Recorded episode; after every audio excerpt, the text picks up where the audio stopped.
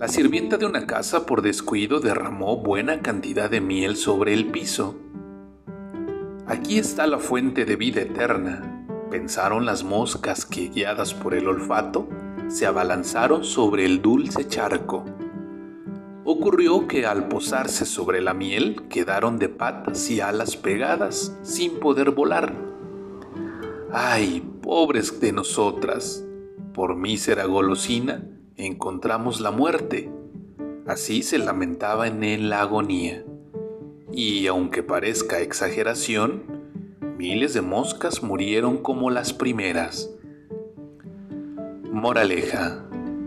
Placeres en exceso, males en proceso. Buenas noches, Dana. Buenas noches, Iker. Buenas noches, Naye.